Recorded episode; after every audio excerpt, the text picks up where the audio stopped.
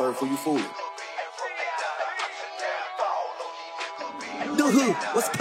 老板先来个纯牛油锅底，我们不要鸳鸯锅。位置要最里头的，我人有点多，可能还要再拼张桌。帮我开到最大档啊，啤酒我们要冰。喜欢牛油味非常重的火锅，所谓现在时尚网红火锅那种调味比较新派的吧，应该说就不在我的考虑范围之内。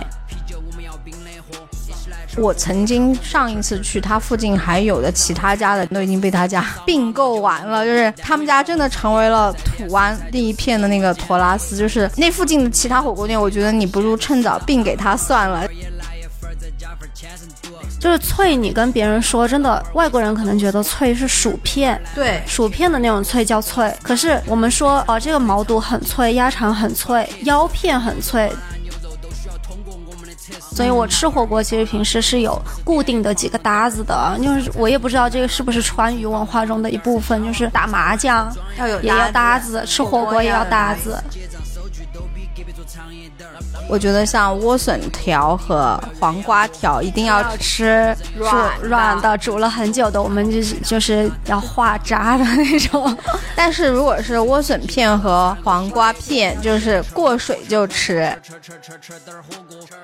景区咖啡馆真的不可取。对对，具体是哪家？欢迎在后台踢主播。吃火锅，吃火锅，吃吃吃吃吃点火锅。我们荤菜点的差不多了，该点蔬菜。土豆片、藕片、黄瓜片都是我们的苦爱。蘑菇、苹果、金针菇，不要增加我的兴奋度。我们把西红柿也邀请进来参加这次新任务。但但这儿更不能忘了点，火锅粉儿打比方便面。冬瓜还有大家好，这里是放大 Blow Up，我是主播丽珍。我们今天的节目就是到了一起去玩吧的第二集，就是火锅与江湖菜特辑。那首先还是介绍我们的两位嘉宾，资深旅游从业者以及非常非常资深的火锅赏鉴爱好达人老王。Hello，大家好，我是老王。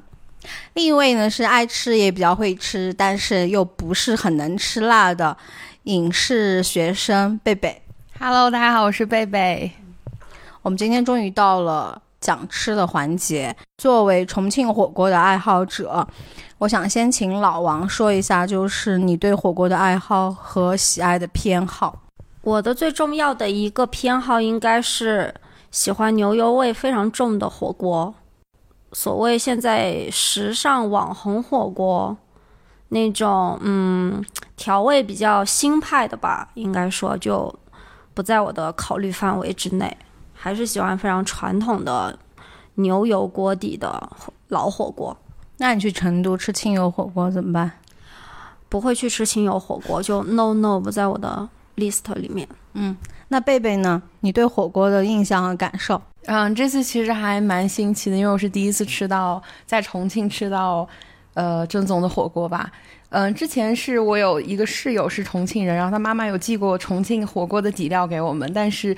确实不能就是相提并论，就是感觉可能正宗缺了点什么？对，就是正宗的火锅可能只能在重庆吃到，而且可能走不出重重庆，就这种感觉。其实我们这次吃火锅最大的感受是，你其实最不能复制的应该是它有火锅文化下面的那种火锅菜品的产业链的那种供应，我觉得这才是非常非常的重点。其次就是，呃，你买火锅底料回去吃，你觉得差一点味道的最大的原因是，你很难集齐一整个锅底那样的足够的底料和一大坨牛油。对，还有你买不到像在他们供应链里面能买到的高品质的食材，保证真的保证不了它的鲜货跟店里面吃到的口感一样棒。然后老王是资深老火锅的爱好者，就是你觉得你心目中老火锅的标准和定位是什么？定义？片面就是肤浅的来说，它就不能装修成现在非常网红的那种店面的样子。嗯这样子的话，我我真的会戴有色眼镜，就第一感觉它不好吃。嗯。嗯嗯，他的心思可能都放在了他的装修和甜品上。就我不知道现在为什么那么多的网红火锅店都在卷甜品这件事情。然后还有，嗯、现在可能出现了很多很新鲜的那种菜品，就是比如说火龙果虾滑，对，火龙果虾滑，然后然后涮烤鸭，呃，涮烤鸭我能接受，对，然后涮大只的卤肘子，啊、这个我不能接受。对啊，然后莫名其妙各种各样吧，就是所、所谓的那个新派火锅连锁火锅店，嗯，嗯，因为也可能是不是重庆本地人的原因，对那种棚户火锅就有非常好的印象。像对，嗯。就会觉得那种火锅桌子不多，然后底料可能每天都是老板现炒的，然后秘方也不外传，然后态度又很不好，然后蘸料又跟你说只只允许放蒜和香油，会来指导你的吃法，就是对那种火锅可能有点执念，就觉得那种火锅好吃，应该是重庆火锅本来应该有的样子。嗯，啊，我刚刚在想，就是刚刚老王说到，就很多火锅店把重心都放在那个店面装修上，但是其实现在有一个问题，也不是问题吧，有个现象就是，呃，很多可能火锅店为了成为老火锅，可能也会故意把店面做旧，或者做成那种棚户的感觉。其实我们这次去吃火锅，我们是从郊区吃进城。我们关于火锅，其实我们也有一些亲身经验和迷亲身亲亲亲身体验和观察，就是我可以理解老王的这个感受，就是就是按照某种好吃的寻找好吃食物的逻辑来说，你的这个选择也没有错。因为火锅作为一种非常非常市井的食物，它最早的发源其实就是码头。码头啊，就非常非常市井的地方。因为我觉得火锅的美味就是在于它其实是的发明是把没有人吃的下脚料，然后做的非常的好吃。然后火锅的本质，它恰恰又不是那种非常精致的食物，因为你想，就是浓油重味。嗯，如果按照现在那个网络上的热门词和安排来说，一个优秀、高质、精致的女孩吃的食物都是很干净的。嗯 是，结果我们就是吃火锅的时候最爱的就是还是跟各种下水、内脏打交道。对，嗯对，就是实际上它它是作为某种烹饪的技艺来说，它就是化腐朽为神奇的力量，所以找小地方吃是没有错的。其次就是你在重庆最正统也是最广泛的那个民间火锅文化里面。火锅它本来就是那种社区小店的食物，你说的那种很好吃的，其实就是它能保证我每天就做这么多。还有一点就是社区火锅，它实际上是不贵的，因为最早最早九十年代到两千年前后的重庆火锅、社区火锅，有什么三托腰、六托腰，就是你吃一顿火锅下来就是不贵的。今天你就会发现。也有人做这种棚户氛围的生意，就是什么叙利亚装修的老火锅，就真的有。那可能在我看来还是一种非常新派的火锅，它只是装修成了那个样子，但你还是会发现它的服务员，比如说还是统一着装，然后收银台那儿还是。啊，井井有条，还是有很多很现代电子的东西在，然后可能非常原始传统的火锅店还是手写单，然后老板按计算机给你、给你算账这种。因为这是属于我觉得说开了就会变成餐饮生意的不同的逻辑，对。就是新派火锅它追求的是高扩店率和高回报率，但是它可能就是做这么一阵子，然后你想要找的可能还是那种开了很多年，它仍然非常好吃的火锅。我们这一次在重庆的火锅，我们发现就是从郊区吃进城，我并没有觉得我们后来吃的那一顿有名的老火锅就一定比我们在璧山吃的那一个好吃。对璧山的这一餐火锅，我觉得还挺意外的。首先，呃，那天我们我我翻大众点评的时候，我发现它是一家连锁店。然后呢，这个连锁店就会让我第一印象就像我之前说的那样子，啊，我就觉得可能不会太好吃吧。然后呢，但是他是我表弟推荐了，他说那家真的很好吃。对，又是本地人推荐的，然后我就没有以，还是比较相信本地人吧。嗯，对，然后嗯、呃去到店里面，包括它的调料台你也觉得很新，对它的调料台也很新，然后装修也很新，嗯，它的味道其实闻起来就是在店里面还没有上锅底的时候，整个店里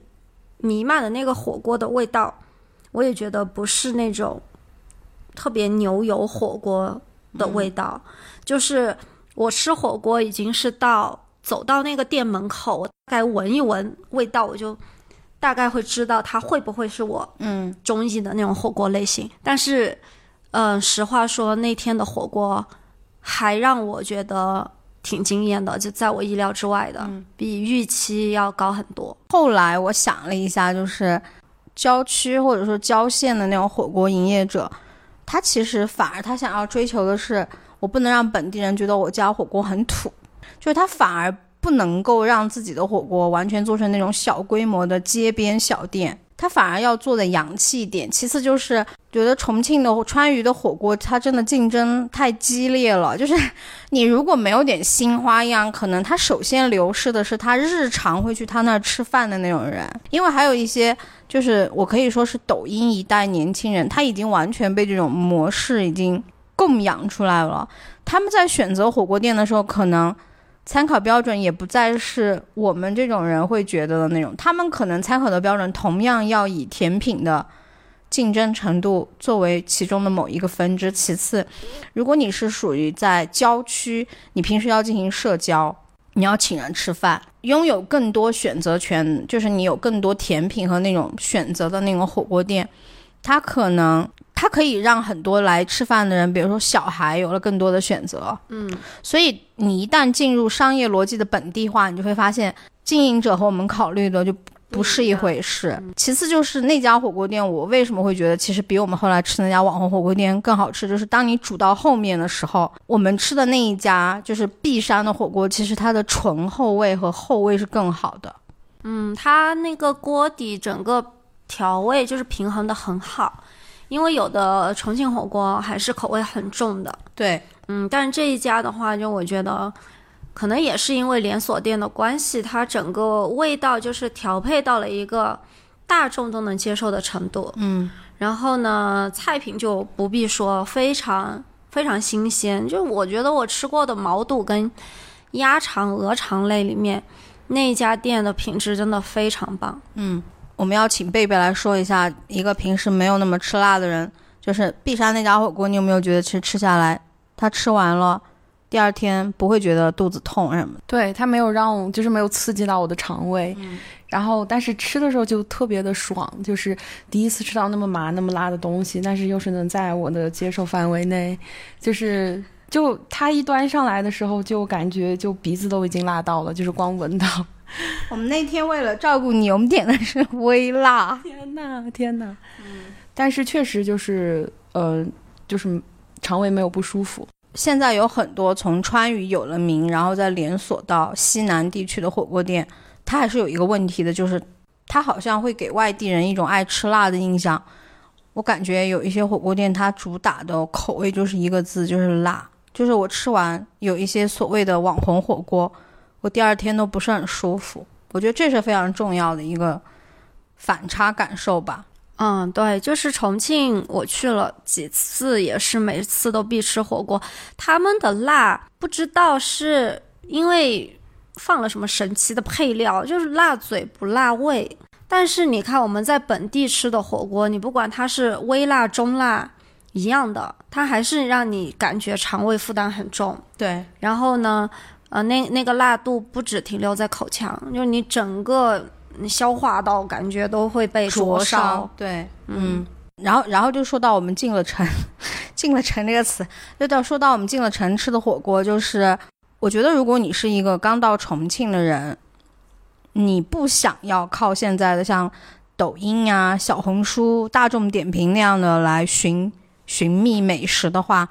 其实还有一个方法，就是打车的时候问一下本地司机。但这个东西，我觉得要看本地司机你碰到的那个有没有良心，不然很有可能碰到范梅子，对饭梅子，就是饭托的意思，就可能他把你送到一个火锅店吃火锅，他还可以拿一点返佣。哦，对哦，我都忘记了，就是现在社会，就是司机也没有以前那么可靠了，是吧？对，但是我们碰到的几个司机还蛮可靠的，对吧？嗯，还就是他他们还挺实诚的，嗯有建议我们不要到解放碑附近吃火锅啊，嗯不要到哪哪哪吃小面啊、嗯或者之类的。嗯，对因为司机就觉得他可能对于现在这种网红品牌的那种生意，他们也觉得看不懂，不知道生意怎么会那么好。但是有一条就是，如果你不是一个非常会寻觅食物的人，就是你去重庆吃火锅，可能真的要避开解放碑，因为解放碑的那个有目的的那种餐饮，可能确实太多了，你很难就是避开就是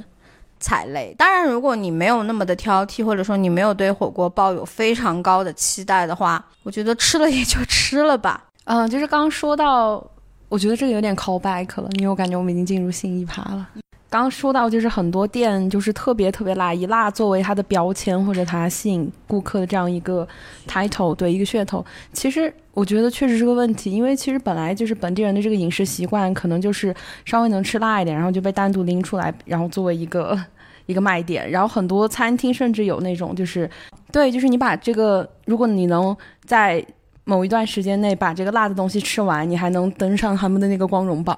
对，还有免单或者免单。对于这种的噱头，其实我觉得川渝人其实挺反感的，因为其实川渝人也背负着川渝人就是很能吃辣的这个 title，在全国的那个全在全国人民的那个吃辣排行榜上，好像总被人往前推。但是说实话，我没有觉得川渝人非常非常的能吃辣，但是川渝人喜欢吃有复合香味的辣，这个倒是真的。对，就像表弟觉得云南的小米辣实在太辣了一样，我们我们都作为云南人也不能太理解这件事情啊。对，就我表弟，就作为一个重庆人，他是吃火锅一定会点纯素菜在红汤里的，就比如说呃莴笋煎那个空心菜，就我真的见过他就这么吃，因为他说其实红汤里面烫好的素菜配饭再来一个。泡萝卜就是再来一个泡菜，他觉得非常的爽，但是他就觉得像云南的那种板纳，或者说是有一些地方用那种生小米辣入菜，他是不能接受的。他说那个东西太辣了。我觉得很多云南人可能都会觉得说啊，这也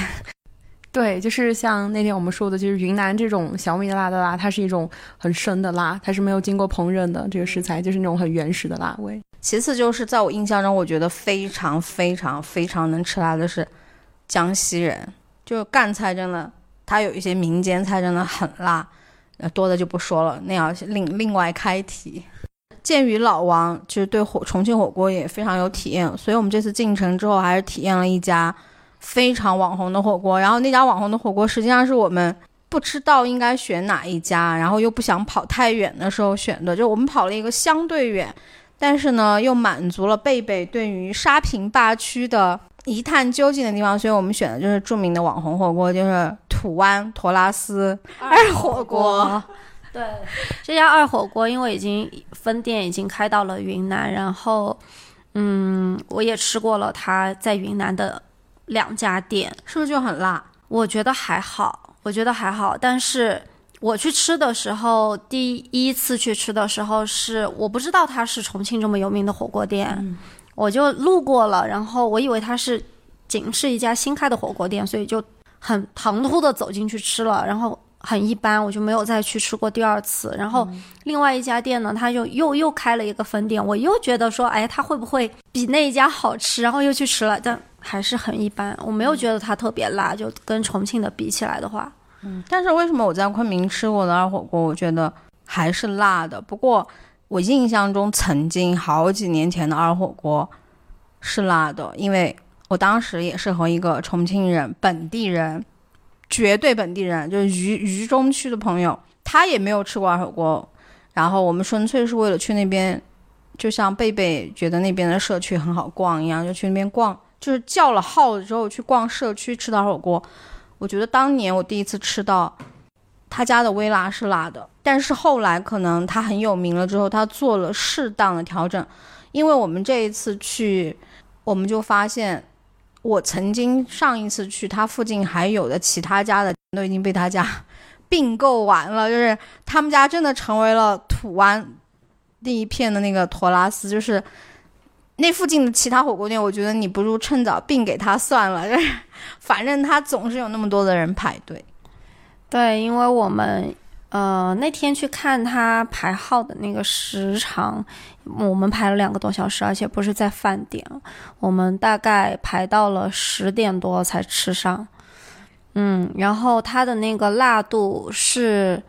在微辣里面就肯定是算很辣了。对，嗯，然后比我们在璧山吃的，然后包括像在重庆以往我吃过的别家火锅的微辣相比来说，它是算比较辣的，嗯，然后口味是算比较重的，嗯嗯，但是它的菜品的话，我就觉得一般，嗯，不知道是不是因为我们人去的太太多了晚了。对，嗯就是如果这样有名的老火锅你排了队的话，其实有个最大的问题，如果你的饭点已经是很晚的晚上，你就可能面临着它有些菜已经没有了售。罄的对热门菜品售罄，嗯，我们来说一下那个二火锅和它周围的那个环境，就是首先二火锅绝对符合老王心目中老火锅的标准。对，就又在社区里，且是在老社区里，然后那个就没有任何装修，就非常的棚户。然后它有几个几块区域，就是你排完队以后不不一定会在不知道你在哪儿吃，就你有可能在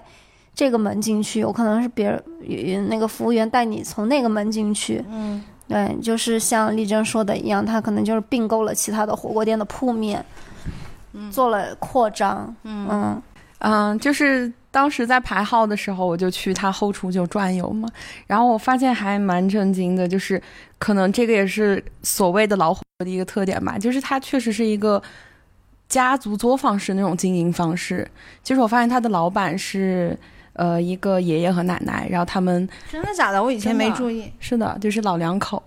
然后他们还有就是他们的儿子，包括就是看着年轻一点，可能是孙子吧，然后呢，就是有在帮忙什么的。然后我发现他们就是，嗯、他们的住宿也在附近，就是他们是住在那个后厨那个楼楼楼那里是有休息住宿的地方的。嗯、我觉得这个还，而且就是在当就是当时吃的时候，我觉得我们还是遇到一些本地人的，对，就是二火锅有个很明显的特点，就是它确实是一个本地人也会去吃饭的店。因为我们看到的那一桌，我还跟大家解释说，他们这他们那一桌人非常非常的重庆，他们好像是在那边一群年轻人过生日。嗯，嗯，对，有一个男有一桌他们一直在划拳，就是绑板儿绑板儿鸡那个，对头。要说一下二火锅的所在地区，就是如果你要说老火锅的定义是非常社区的话，那么二火锅也好，还有所谓的双杯三杰，对，双杯三节是我们没能去到打打卡火锅的一个地方，也是那边听说非常非常的社区，然后那边有三家现在非常网红的火锅店。但是那种网红又是属于那种社区火锅店里面吃过都觉得口味非常好的。就我们本来是想要找一个下午的饭点儿，呃，下午的非饭点儿，就是说下午三点半去，然后你就避开了中午的人流和晚上的人流，但是时间的问题我们就没去。我就说一下，就是二火锅所在的土湾和所谓的双碑，它实际上就是以前老重庆的厂区，就好像那个双碑是嘉陵厂。然后我们逛的那一片好像是重棉厂，嗯，就是它相当于就是以前的工业社区留下来的遗产，嗯，然后它剩现现在它可以对外输出的就是所谓老重庆最老最典型，它还有工业那种城城市的那种社区底子，其次就是它周围的那个饮食文化。贝贝，你觉得那一片的那种社区和你想要看的东西和预设是一样的吗？嗯，其实我是问了本地人，就是问可能问同学，就说，呃，如果我要去重庆，你推荐我就去一个地方，会去哪里？他就跟我说，就去沙坪坝好了。然后其实我也没有之前没有什么预期。我来说一下二火锅的体验，就是吃完的舒适度上没有我在璧山吃的舒适。但是如果你是想作为非常热门，然后又非常有重庆市井文化的那种火锅店的话，像这种很有名的，像二火锅、双杯、三杰之类的，你是可以时间充裕的情况下安排一家的。剩下的类似于像什么大坪，然后南岸。然后江北什么的，像什么观音桥那种的火锅的话，你可能想要去的话，就要做一点点功课了。据说非常热门的网红聚集区的琵琶山，就本地人一般会建议你尽量不要去。嗯，就是在江北，我以前每次去重庆都要去吃的一家，嗯，很好吃，也是要排队。它原本也是那个社区火锅店的形式嘛。然后这一次我说，哎，那搜一下看看它还有没有在开，因为那家店也是开到了云南。然后云南的店我也是吃过了，然后就觉得完全跟我印象中重庆那家店的菜品也好，味道也好，完全不一样。但结果我这次一搜的话，发现他们是做了整个品牌升级了，叫什么名字啊？大虎老火锅。哦，对，然后我就瞬间对它失去了兴趣。嗯，大虎的一大民间传说也是辣，啊，就是他曾经在那个重庆的那个火锅的江湖名号里面，本地人都是说大虎好是好吃，就不能吃辣的人千万不要去冒这个险。嗯，但是就是它味道真的很好。而且他老板娘就属于那种会来指导你的蘸碟有没有调对的人，然后会告诉你路过你会说：“哎呀，快点快点煎起来吃，不然一一下就老了。”嗯嗯，对，确实很好吃。但是它整个品牌升级之后的菜品也变得很新颖了，就是类似可能会有火龙果虾滑这种这种这种这种菜品的，变成这种网红店了。嗯嗯，但是我觉得。对于嗯它的扩张来说，就是也是能理解的。哎，你记得吗？就是我们吃二火锅的时候，他给我们上来的那个蘸碟也没有更多的花样。嗯，对，就是小葱、香菜、蒜泥凿过的蒜泥，嗯，然后桌上香油、香油，对，整瓶的香油，对，嗯，对，没了，嗯嗯，还有一小罐蚝油，嗯，对，我觉得就不给你了。我觉得蚝油纯粹是由于游客已经很多了，大家都要之后，他不得已会给你的。就是如果你按照那种最传统的火锅店来的话，可能有些老板他会非常痛恨你那种海底捞带起来那种大家吃火锅底料要放蚝油这个行为吧？可能是的，嗯，我觉得会，嗯，因为像我就是属于这种。异教徒吧，我我又要放蚝油，又要放点醋，还要放香菜，但是丽珍就是只放蒜泥和香油。啊，我会放醋，嗯嗯嗯，然后我会尽量的忍住自己放蚝油，但是我后来我明白了，就是蚝油它实际上它代替的就是味精，对不对？对。然后其实我这里要穿插一个非常老学究的一个火锅考古派的知识，就是我很小的时候，我们家订过一个双月刊，叫《四川烹饪》。就那个时候的四川烹饪上面，他讲了很多当年川菜大师和川菜民间的一些说法。就比如说什么荣乐园的师傅当年如何用川菜征服了基辛格之类的。但是我印象非常非常深的，其实就是他讲重庆的火锅，因为当时重庆还没有从四川分出去。我非常的记得，他就说，其实最早重庆的火锅，它作为一些市井让你很畅快的食物来说。比如说有一个文人，当年的文人就是写每每个月结一下稿费，然后我非常非常的记得，他就说，因为味精进入中国从日本进来之后，他就保留了日本的名字叫味之素，嗯，然后他说当年呢有一个编辑，他就是每个月有那么一笔钱之后，他一定会去吃一顿火锅，然后那一顿火锅里面，他就说通常来说一定会点的是毛肚、鸭肠、蒜苗。还有一点其他的菜，他最最觉得一定要在那个蘸料里面放的，他就觉得味之素真是个好东西。然后我就对这个印象非常的深，因为到后来就是没有蚝油泛滥以前的那个火锅底料里面，它其实是除了味精之外，它有一个五香盐，就是实际上你如果嗯不加原汤，你想要蘸料有底味的话，其实就是五香盐。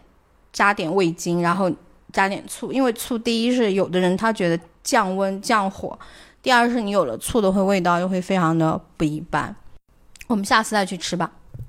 对，一定要去。嗯嗯，去吃一下双杯三姐，这个是我这次旅行的一个遗憾。嗯，然后我还想到一个一个点，就是火锅比较迷人的地方是。它是一它的食材都非常注重口感这个东西。哦，对对，就是口感是中餐里面对外国人一开始不能够理解的一个事物。这也是我有一次看那个福霞，就是他带那个美食不美的那个美籍韩国主厨来北京吃宫廷菜，然后他们吃那个鹿筋，就是微鹿筋的时候，那个韩国人就吐了。他说我不能咽下去，他说这个东西太奇怪了。然后福霞就说，他说很正常，他说口感这个东西是中餐里面非常微妙的一个体验，就是你一定会，当你接纳了以后，你就会迷恋上它。就比如说毛肚，为什么我们要吃脆的？为什么鸭肠也是要吃脆的？以及就是为什么我们会做一些，比如说嫩牛肉，你吃的为什么是嫩？但是老肉片吃的为什么是老？对，就是其实它的分类是非常的详细。对，嗯，就像这个脆，就是脆，你跟别人说，真的，外国人可能觉得脆是薯片，对，薯片的那种脆叫脆，可是我们说。哦，这个毛肚很脆，鸭肠很脆，腰片很脆，对不对？就是腰片它，然后化渣，我觉得这些口感就是，或者是它嫩，然后每一种食材的嫩呢又不一样。可是这些东西就是你只有只能对在中餐里面你体验过很多很多的食材，你才能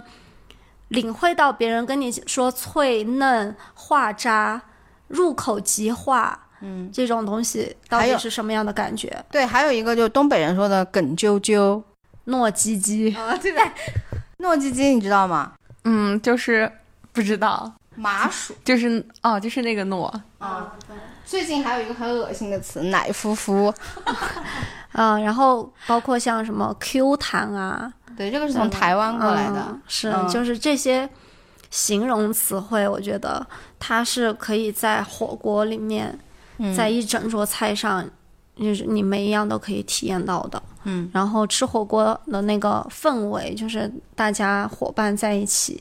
那种非常热络、热火朝天的，嗯，感觉也是可能你吃别的东西，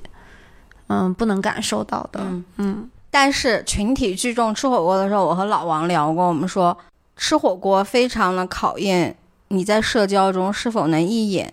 就进行精准交友的特点，就比如说，如果是群体聚餐，大家去吃火锅，因为我曾经经历过一次，就是一大群人去聚餐吃小龙坎，单人超过了你日常朋友的时候，你会发现，吃火锅爱好者最烦的是有一些人在火锅汤里面乱下菜。对，我觉得这个其实也是吃火锅的一个乐趣，就是你要自己。包括你们是刚说到口感，对于口感的这个需求，就是要自己去掌握火候，包括每一样食材下的顺序、下的时间，这个也是吃火锅很有乐趣的一点。那你吃火锅最讨厌遇到什么样的人和你一起吃？刚嗯，第一种是刚开锅就把所有的菜都疯狂倒进去，还有嗯要涮着吃的菜，它也会倒进去，它也会倒进去煮。然后还有一种就是嗯会点很多。非常不典型的火锅食材的人，就点肥牛、肥羊，啊，对，北方人震惊。那个蟹柳、虾滑，什么，就是这种，嗯嗯，鱼豆腐，对对对，就这些食材，我觉得在北方火锅里是 OK 的，但是在重庆火锅里，我就觉得你不去点那几样非常经典的、非常有口感的东西，哦，真的会。被我划出名单，所以我吃火锅其实平时是有固定的几个搭子的，就是我也不知道这个是不是川渝文化中的一部分，就是打麻将要有也要搭子，吃火锅也要搭子。对，其实刚刚老王提到的，就是很多食材它其实呃可能不适合，或者你觉得不正宗的地方在于它已经有味道了，就是它是已经有那个复合味道，就是像那个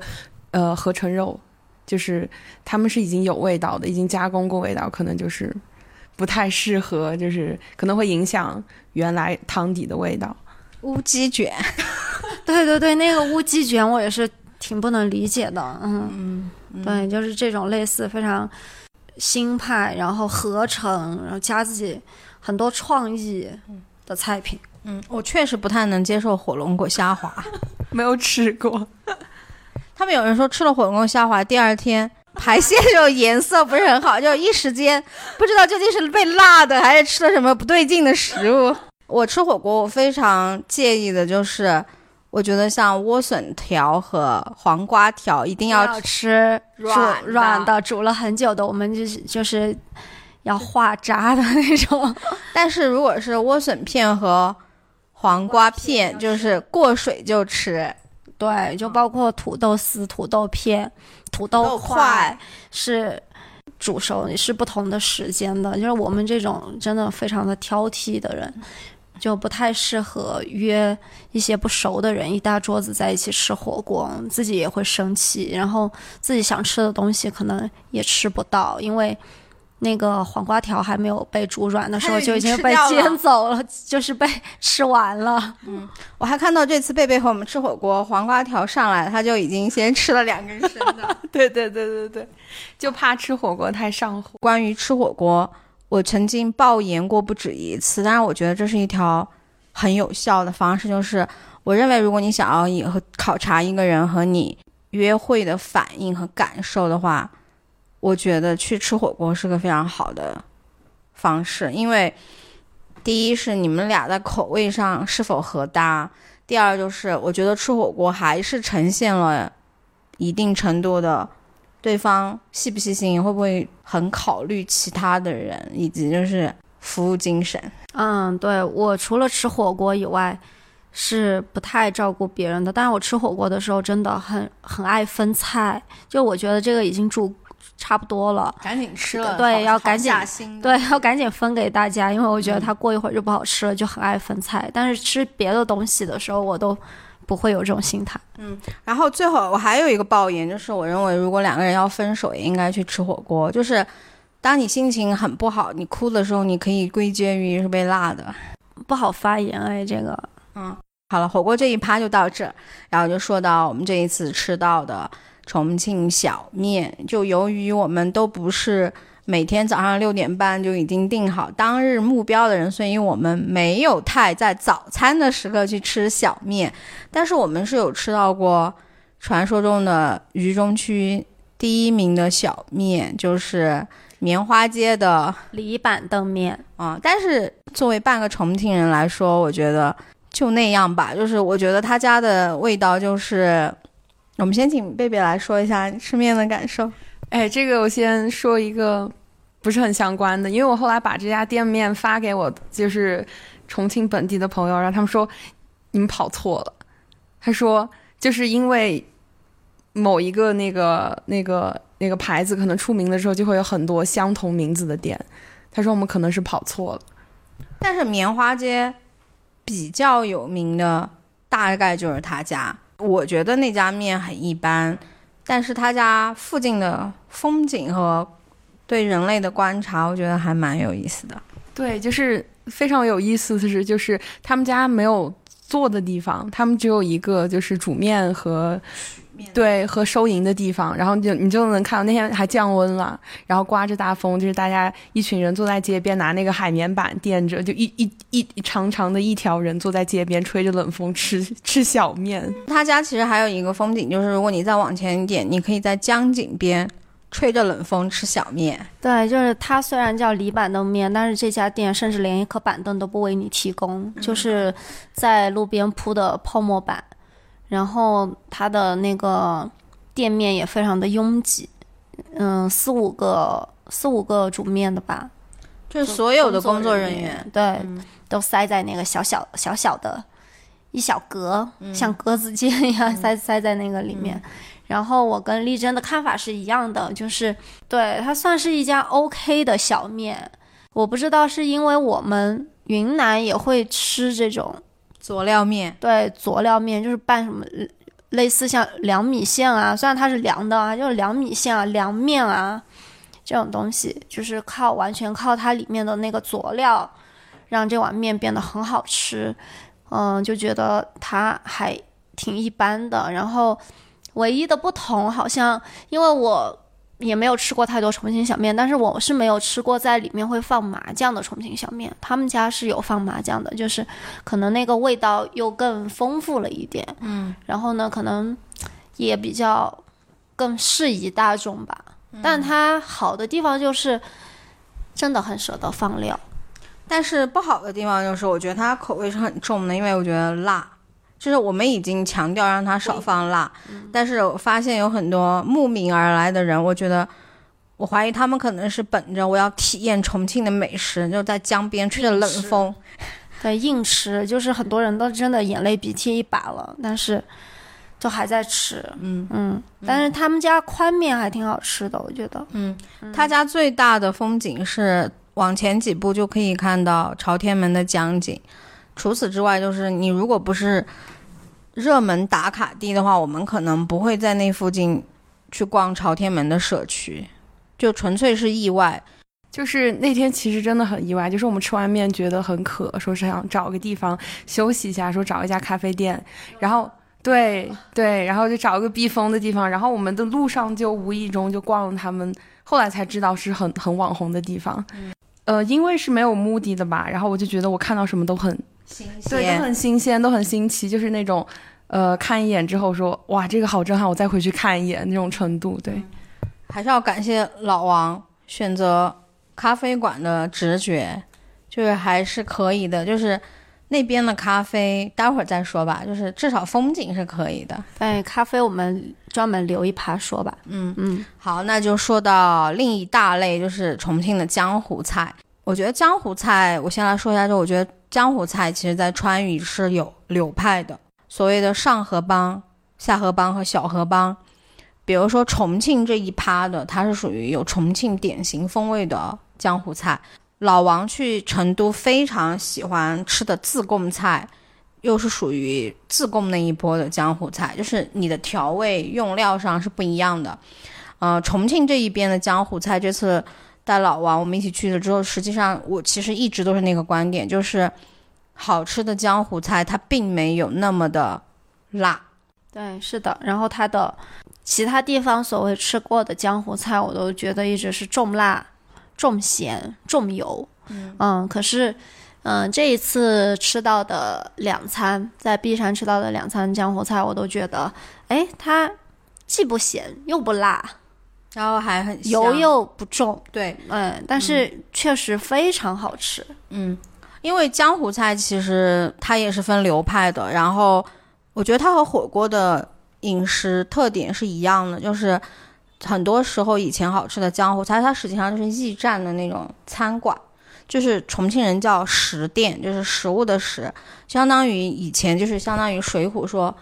打尖住店的那个打尖儿，就相当于你落个脚，然后我们吃一餐饭，它往往是用那种，比如说。有很多江湖菜，它最开始用的原料都是什么鲢鱼、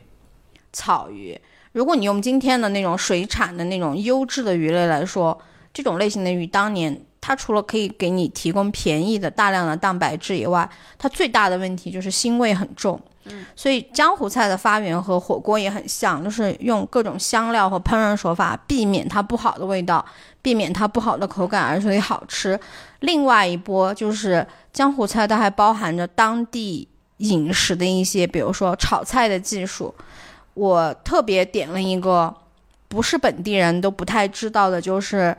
刨猪汤。其实那个菜以前是我们在重庆的时候，你比如说是一群人去上了坟之后，亲戚们一起吃饭，对他会做的菜。实际上我觉得就有点像杀猪菜，它并不是一个很辣的菜。嗯，是，就是那个刨猪汤，我觉得它的原料呢，其实内容跟那个猪杂汤有点像有点像，就是猪肝，然后一些瘦肉粉粉肠，血，嗯，猪血，嗯，心，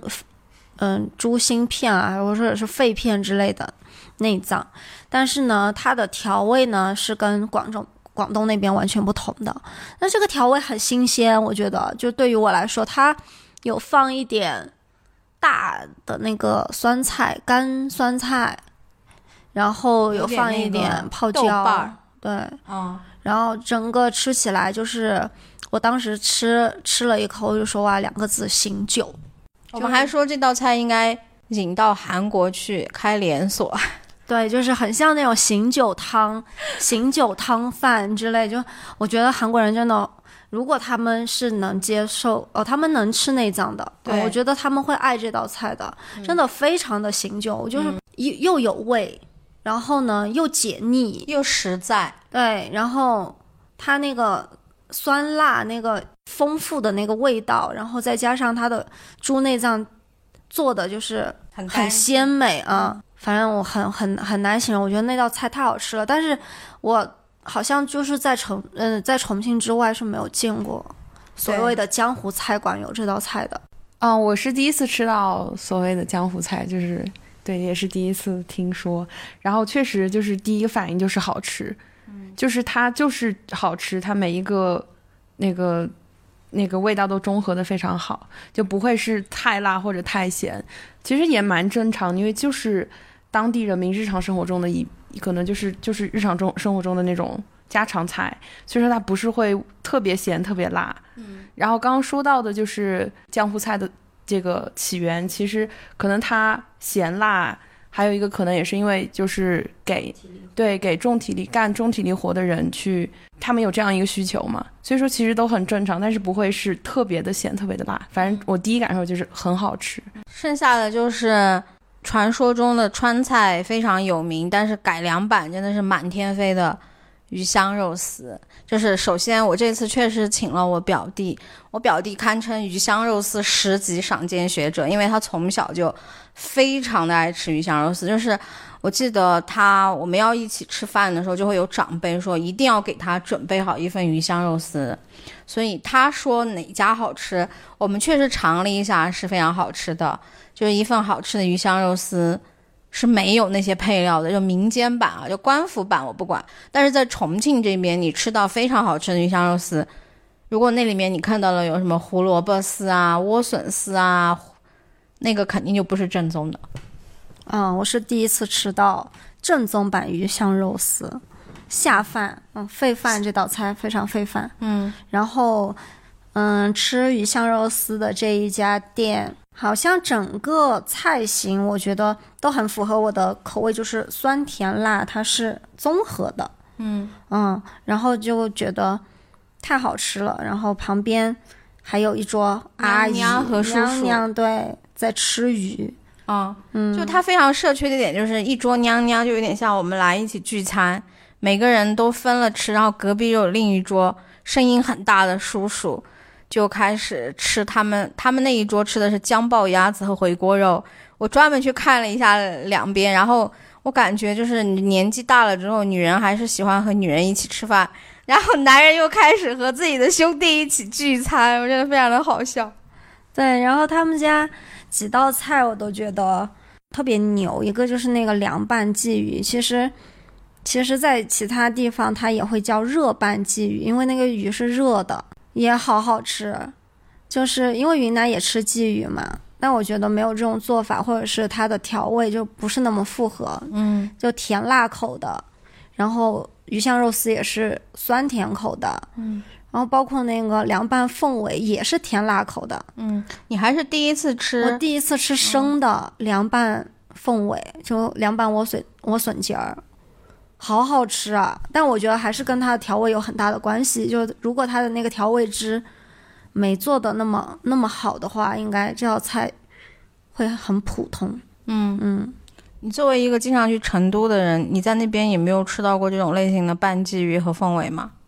没有，完全没有，真的假的？真的真的没有。嗯嗯，一个是拌凤尾这个菜，我就不会点，可能它也有很多店会有，嗯但我没点过。嗯，我一直以为它会是熟的，就比如说焯过水的拿来凉拌，我就觉得应该就很普通，不会太好吃。嗯，然后那个鲫鱼的话，它还是太考太考究了，就如果它煮汤啊或者是烧啊这样的话，我可能会点。但像这种，它整条鱼就等于说白煮的，然后淋上味汁，我觉得还是要基于一个我 对这家餐厅要信任，我才敢点这样的菜，因为我很怕踩雷。嗯，嗯，贝贝呢？啊、我比较惊艳的是那个鲫鱼，它的口感真的就是里面特别的嫩，但是它应该是煎过吧？是煎过吗？没有没有，哦，就是好像做你说的这种热拌鲫鱼，它一般要么是蒸，要么是水不会开的非常的凶，就是相当于也是那种烫手，因为你水太大了，它就会被冲散，对，皮也会破，所以它这道菜没有煎过。那个至于璧山这次，你还记得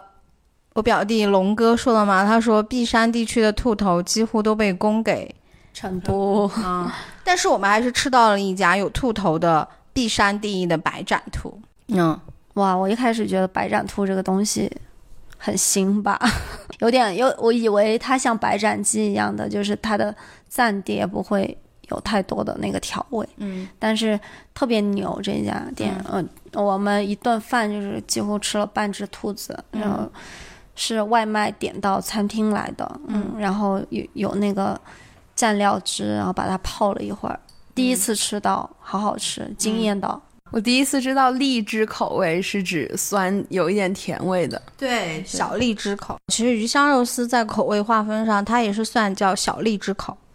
啊，就是非常但是他们的好像酸甜跟荔枝又不是一个，哦，酸呃糖醋跟荔枝又是两个东西。对，糖醋是糖醋的拿捏，然后荔枝是荔枝的拿捏。但是鱼香肉丝的关键恰恰就在于你如何去拿捏那个微妙的甜酸汁，因为鱼香肉丝的要害是。你那个酸甜汁必须烘托出整个口味，它有鱼香味，我觉得这个是最难的。嗯嗯，对，就是靠一个调味汁，要调出另外一个完全没有在里面的食材的味道。对，就是因为川菜最典型的是它叫复合型调味。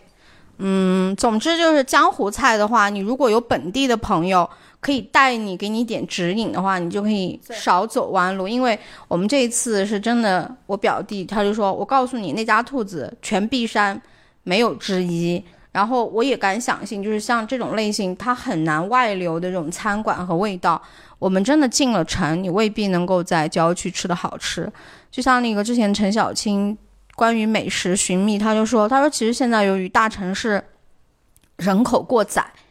他说真正好吃的餐馆，他已经下放到呃周边周边了。嗯，就比如说你经常去成都，你就知道，由于人口就包包括碧乐山也是，包括我相信今天那个自贡的桥头三呢，它一定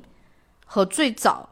也是有点差别的，因为我觉得任何一家餐馆，他如果招待的人数超过了他的载量的话，都会有一定问题的。然后最后一趴就是作为资深咖啡赏鉴人，觉得这次的咖啡怎么样？嗯，超出意料，就这次旅行有好多超出我意料的东西，是不是我太固步自封了？就是又觉得人家时尚火锅店不好，又觉得人家咖啡店应该也不咋地，结果我们在璧山就是随便找的一家咖啡店，出品还不错。当时去之前我就抱怨，在上一期节目里面我好像也说过了，就作为那个。著名产区过来的人民，在昆明那么咖啡独立咖啡店那么内卷的地方，然后过去到重庆一定要去拉踩一下他们的咖啡馆，结果好像没有拉踩到。嗯我们其实还是踩了一家店啊，这里就爆料，就是我觉得鹅岭，景区咖啡馆真的不可取。对对，景区咖啡馆不可取，具体是哪家？欢迎在后台踢主播，就是就还是不要说别人了，就是但是我们去就是那个朝天门附近的那家就还行，对不对？对对，还不错。可能他那家还行，是因为他周边的咖啡馆有点多，确实有一点那种竞争的那个机制。嗯，是的，嗯但是另一都是。但是另一家景区咖啡馆就有可能是因为你点的那一支咖啡，豆子的问题嘛，可是它烘的，你觉不觉得本身就有点问题？不过我觉得可能景区咖啡馆，第一是豆子你点的又是手冲，第二就是也许他累了一天手比较抖啊。总之就是景区咖啡馆不可取啦。因为那家店其实规模也不算小，对于咖啡店来说，但是它的人流量确实很大。好，我们今天的节目关于吃的寻觅就到这。那如果你也是非常爱吃的，我们这一次出行有一个建议，就是最好找自和自己吃方面志趣相投的人一起出行。对，以免在吃饭的时候扯皮。吵架产生不愉快。嗯，对，然后呢，也希望大家按照自己的口味选择出行伴侣，去，对，嗯，然后再选择餐馆，切勿相信一一味迷信社交网络。嗯。嗯，对，因为现在川渝地区的美食博主也是有了这个泛妹妹子 范妹子太多了，请大家一定要谨慎。你哪怕我觉得像嗯川渝地区，你路过了一家店，然后可能呃人也不是很多，但是还是有生意。嗯，这样的社区小店啊，我觉得进去吃大概率都不会太踩雷的。嗯只要你的要求不是特别特别高的话，嗯，都能吃上一顿好吃的、有当地特色的美食。那我们下一期节目就是我们这一次的最后一趴，